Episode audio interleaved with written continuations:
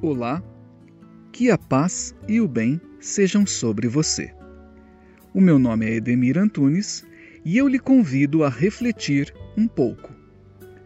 A vulnerabilidade, como um estado de fraqueza e instabilidade, é própria da humanidade.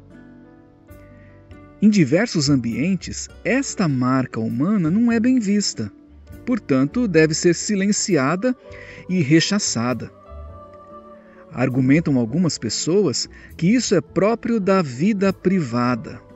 Logo, é incompatível com o mundo do trabalho, da educação ou de outro espaço.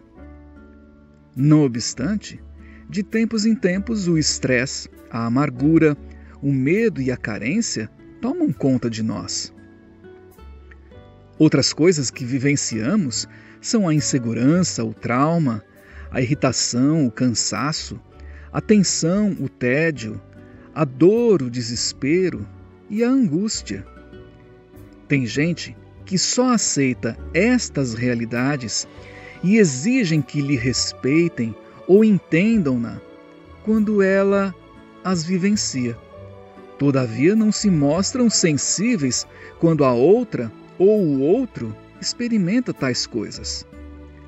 A espiritualidade de Jesus, por considerar as imperfeições, pecados, dores e perturbações humanas, chama mulheres e homens a olharem e lidarem responsavelmente com as pessoas por meio de um cuidado amoroso. No Evangelho de Mateus, capítulo 5, versículo 7, Cristo afirma que as pessoas que andam com Deus são comprometidas com a construção, o ensino e o exercício da misericórdia e têm a felicidade de ver os frutos de um trato misericordioso. Agir com misericórdia não é uma ordem pontual Antes se trata daquilo que é inseparável da espiritualidade cristã. Deus, ao se aproximar da mulher e do homem, dá o exemplo para que as relações interpessoais sejam transformadas e desfrutem uma maior saúde. Ele se achega a nós de coração, sem fazer pouco caso das nossas misérias, isto é, da nossa vulnerabilidade e da nossa maldade, chamada por Jesus de pecado.